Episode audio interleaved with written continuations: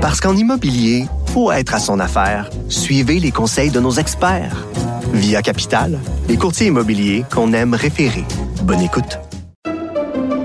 Pendant que votre attention est centrée sur cette voix qui vous parle ici, ou encore là, tout près ici, très loin là-bas, ou même très, très loin, celle de Desjardins Entreprises est centrée sur plus de 400 000 entreprises partout autour de vous. Depuis plus de 120 ans, nos équipes dédiées accompagnent les entrepreneurs d'ici à chaque étape pour qu'ils puissent rester centrés sur ce qui compte, la croissance de leur entreprise. Rejoignez Benoît Dutrisac en temps réel par courriel. Dutrisac à commercialcube.radio.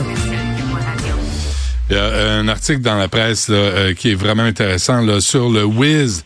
La sextorsion sur Wiz est omniprésente. On a avec nous René Morin, qui est porte-parole du Centre canadien de protection de l'enfance. Euh, Monsieur Morin, bonjour. Oui, bonjour. Merci d'être avec nous. D'abord, expliquez-nous c'est quoi Wiz là, pour ceux qui sont pas à jour euh, à propos des plateformes? Pour dire les choses simplement, c'est une application sociale qui serait, si vous voulez, un croisement entre Tinder et Omegle.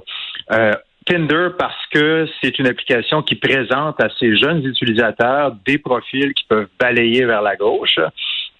Euh, en succession et Omegle parce que on se souviendra, on en avait parlé précédemment dans un autre entretien. Omegle, c'était une application qui mettait les jeunes euh, en contact sur une base aléatoire avec des étrangers. Cette application-là n'existe plus aujourd'hui. Elle a été retirée sur Internet parce que justement, elle était trop souvent associée à des cas d'exploitation sexuelle d'enfants. Ben, Wiz fait exactement la même chose. Donc, elle combine un peu les fonctionnalités de ces deux applications-là et ça devient en quelque sorte une porte ouverte euh, pour les euh, cyberprédateurs euh, à la recherche de, d'enfants à des fins de, de sextorsion. Qui est la, la clientèle visée de Wiz?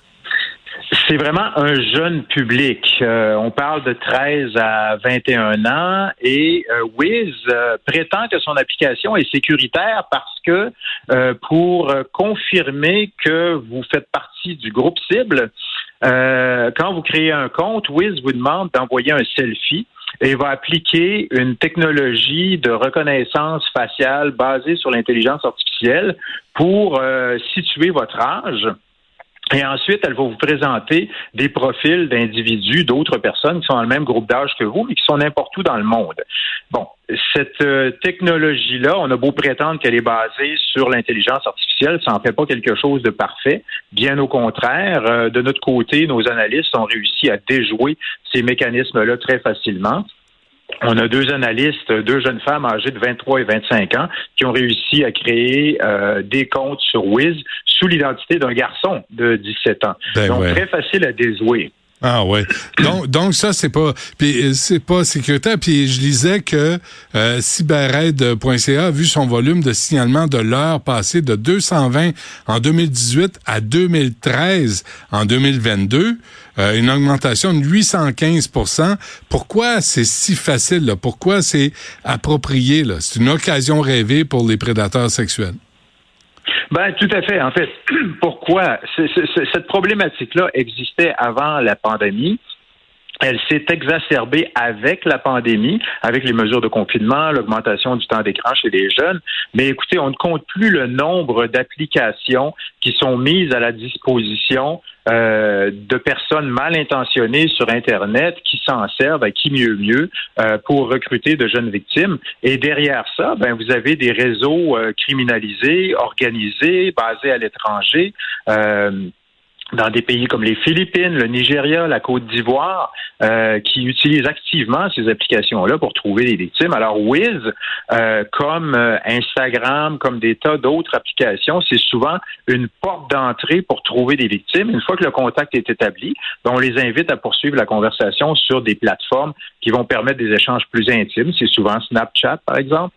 Hmm. Euh, et c'est dans ce contexte-là que des images sont captées et qu'ensuite on s'en sert pour faire chanter les enfants. René, qu'est-ce que vous dites aux parents qui nous écoutent là? Euh, de prendre Est-ce qu'il faut prendre le téléphone des enfants, des jeunes, des ados, puis de vérifier c'est quelles sont les applications qui sont là-dessus, puis de comprendre c'est à quoi servent ces applications là. Ben, je pense que c'est certainement un bon point de départ. que tout bon parent devrait utiliser pour avoir une conversation avec ses enfants. Euh, si euh, c'est une bonne chose de vérifier si votre enfant utilise Wiz et si c'est le cas, ben nous notre recommandation c'est peut-être de songer à retirer cette application-là des téléphones des enfants parce que justement, euh, elle n'amène rien de bon. Écoutez, on a reçu quelques 200 signalements au moment où je vous parle là, concernant Wiz et euh, dans 91% des cas, il s'agissait de signalements de sextorsion financière. Donc, à quoi bon se servir d'une d'une application comme celle-là ben quand on sait qu'elle nous expose à tous ces dangers? Mais on a le droit, comme parent, euh, faut le rappeler, René Morin, on a le droit de dire non, ça, ça marche pas, euh, ça, tu, tu iras pas là-dessus. On a le droit.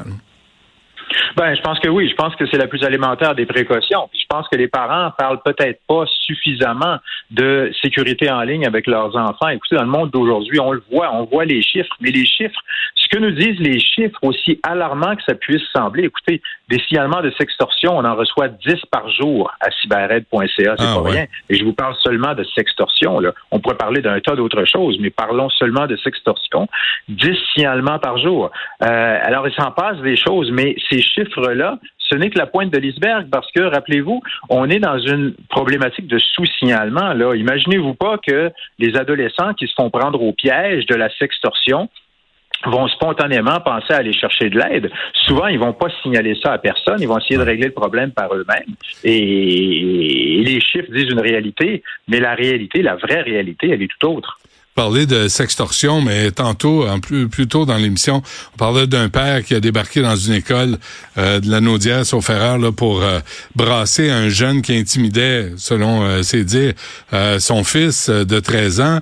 Est-ce que vous avez aussi plusieurs plaintes d'intimidation comme ça, de gangs qui se mettent sur une personne? Euh, c'est quelque chose dont on n'a pas entendu parler souvent, mais il y a toutes sortes de dérives là qu'on observe encore récemment. On a vu par exemple à l'émission de Fifth Estate là euh, sur CBC euh, comment des groupes haineux utilisaient des applications comme ça pour exploiter la vulnérabilité, la naïveté des adolescents, pour les amener carrément à s'automutiler, sinon à carrément s'enlever la vie. Là, il y a des articles dans les médias aujourd'hui même euh, qui ont été relayés, là, entre autres dans la région de l'Estrie, si je ne m'abuse, euh, où effectivement il y, a eu, des mises en garde qui ont été faites euh, à propos d'un défi hein, sur TikTok, où on invite carrément les jeunes à s'enlever la vie pour avoir des fleurs à la Saint-Valentin. Imaginez. Alors, qu'est-ce que tu fais avec ça? Qu'est-ce qu'on fait avec ça? On jette les téléphones, on détruit les téléphones, on les passe dans, euh, dans le broyeur. tu sais, à un moment donné, il y a tellement... Je sais pas combien de fois on s'est parlé, vous et moi, René. Puis, tu sais, le nombre de fois où c'est jamais... En fait, c'est jamais des bonnes nouvelles. Non, c'est jamais des bonnes nouvelles. J'aimerais qu'on puisse se parler de choses plus heureuses, vous et moi. c'est un vrai changement. Mais, mais c'est un vrai changement. Ce don't, don't ask, I don't send, là, de Wiz, là, c'est une entourloupette, c'est une niaiserie, là. Ça marche pas, là. C'est un vrai problème, Wiz. On enlève ça des téléphones. Ben, je pense que oui. Écoutez, Wiz essaie visiblement d'élargir ses parts de marché euh, en Amérique du Nord. Au moment où on se parle, euh, sur les magasins d'applications, c'est l'application sociale qui arrive au 13e rang des applications les plus téléchargées. On en est à quelque chose comme 16 millions de téléchargements. Euh, l'application avait été même retirée des magasins d'applications récemment parce qu'elle contrevenait aux conditions d'utilisation que ces magasins-là imposent aux distributeurs d'applications. Elle vient d'être ramené euh, sur euh, le magasin d'application d'Apple, mais je pense que à la base, on a une réflexion collective à avoir et les gouvernements doivent prendre le problème au sérieux. Écoutez, quand on veut construire une maison, on a un code du bâtiment qui dicte les règles à suivre, mais euh, pour la sécurité de tout le monde. Mais lorsqu'on construit des applications, il n'y a aucune règle qui nous est imposée pour faire en sorte qu'à la base, telle ou telle application ne devienne pas un outil que des pédoprédateurs vont pouvoir utiliser pour s'en prendre à des enfants. On a besoin d'un code pour ça. On a besoin d'avoir des règles. Vous voulez mettre un jouet sur le marché, là? Vous allez devoir vous conformer à une douzaine de règlements fédéraux euh, avant que votre euh, jouet soit autorisé mm-hmm. pour la mise en marché. Mais vous développez une plateforme sociale qui va être utilisée par des millions d'enfants, vous n'avez aucune règle à suivre. Et qui, pourrait, euh, qui, qui pourrait créer puis appliquer cette règle-là? Eh, écoutez, ça commence déjà à se voir. Prenez par exemple au Royaume-Uni, euh, on vient d'adopter le Cyber Safety Act. Euh, qui est une des lois les plus avancées au monde en ce moment. Et c'est une loi qui impose des mesures très, très strictes euh, aux développeurs d'applications et des sanctions très, très, très sévères. On parle de pénalités qui peuvent aller à la hauteur de 5% du chiffre d'affaires mondial. Wow. Euh, oui, oui, donc c'est pas rien. Là. Donc ça oblige quelque part les développeurs d'applications à prendre au sérieux la sécurité des utilisateurs et je pense que c'est certainement un exemple dont le Canada pourrait s'inspirer. Euh, vous avez des exemples similaires du côté de l'Europe, la Commission, euh, la Communauté européenne, du côté de l'Australie. Donc les exemples ne manquent pas, mais je pense qu'au Canada, quelque part, on est un petit peu à la traîne dans ce dossier-là. Encore une fois. René Morin, porte-parole du Centre canadien de protection de l'enfance. Wiz sur le téléphone de vos ados, enlevez ça c'est pas compliqué à faire. Euh, merci, euh, René. À la prochaine. Au plaisir. Au revoir.